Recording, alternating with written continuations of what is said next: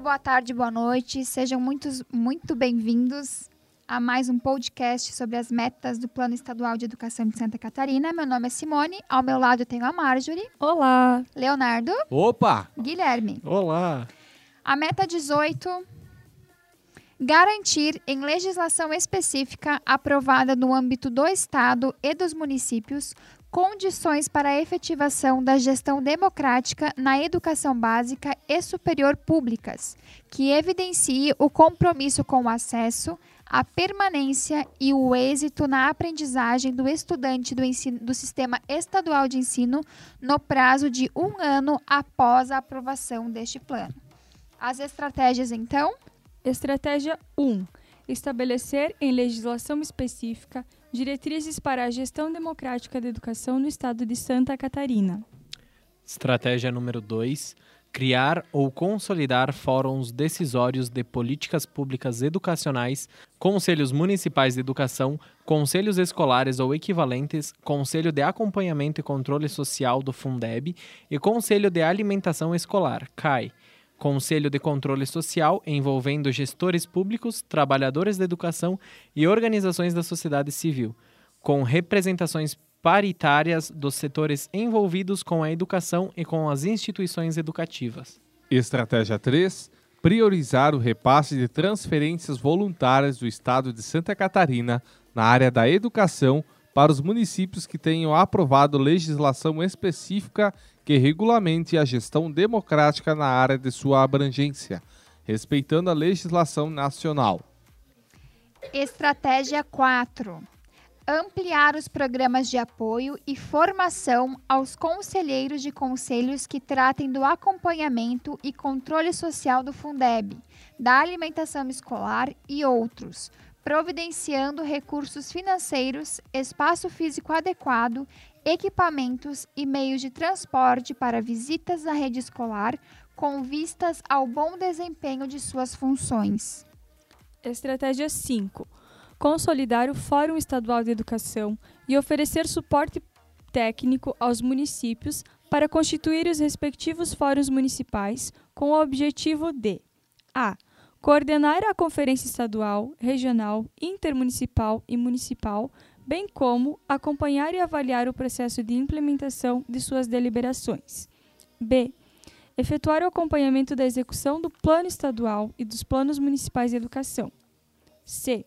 Debater o financiamento da educação. D. Avaliar o processo de implementação das diretrizes curriculares do Sistema Estadual de Educação. E promover as articulações necessárias entre o Fórum Nacional de Educação, o Fórum Estadual de Educação e os fóruns de educação dos municípios. F. Acompanhar, junto à Assembleia Legislativa, a tramitação de projetos legislativos relativos à política estadual de educação. Estratégia 6. Estimular em todos os municípios a aprovação de leis que tratem da criação de conselhos escolares nas redes de educação básica. Estratégia 7.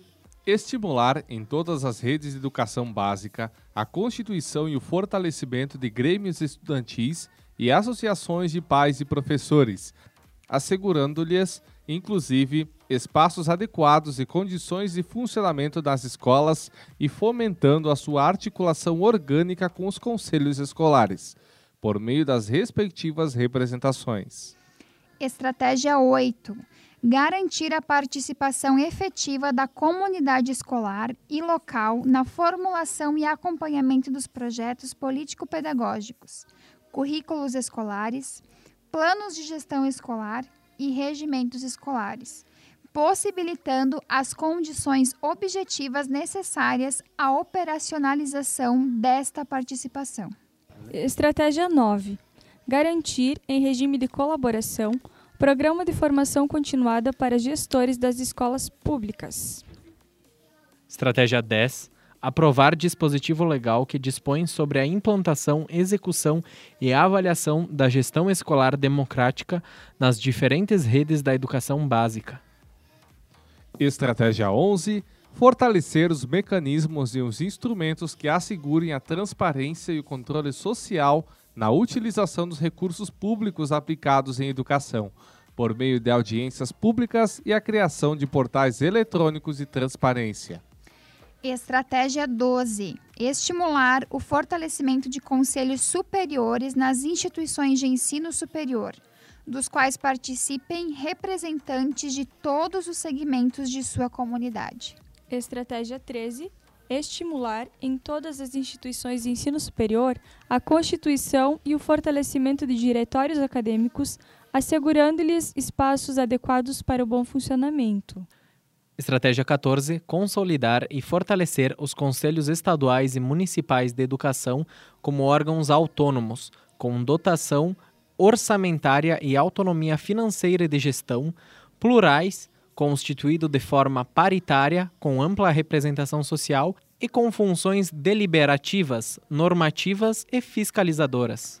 Estratégia 15: aprimorar os mecanismos de acompanhamento, fiscalização e avaliação dos gastos com educação, por meio dos conselhos escolares, viabilizando ou promovendo ampla divulgação do orçamento público, efetiva transparência nas rúbricas orçamentárias e o estabelecimento de ações de controle e articulação entre os órgãos responsáveis, assegurando o gerenciamento e fiscalização dos recursos públicos destinados às escolas.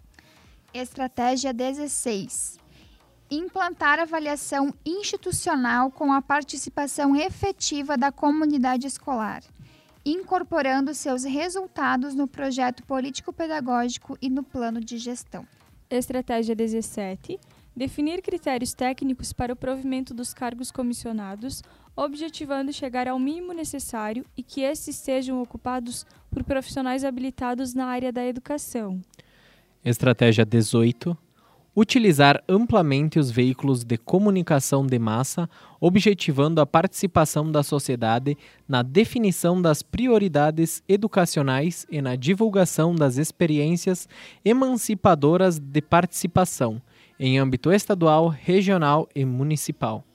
Estratégia 19 articular a criação de Comissão Estadual de Educação Indígena, objetivando garantir a participação dos povos indígenas no planejamento e acompanhamento da educação escolar indígena. Estratégia 20 elaborar diretrizes operacionais para a educação escolar indígena de Santa Catarina. Então a gente percebe a importância da meta 18, tendo em vista que tanto o Plano Nacional de Educação quanto o Plano Estadual de Educação, eles foram previsões e conquistas de movimentos como os realizados nas CONAIS. Então, essa é, importância de participar, de demonstrar, de prestar contas e da comunidade escolar acompanhar todo esse processo é muito importante para a efetivação de uma quali da qualidade da educação pública. Então, encerramos aqui mais esse podcast. Esperamos vocês no próximo. Até mais. Até mais. Tchau, tchau. Até mais. Valeu!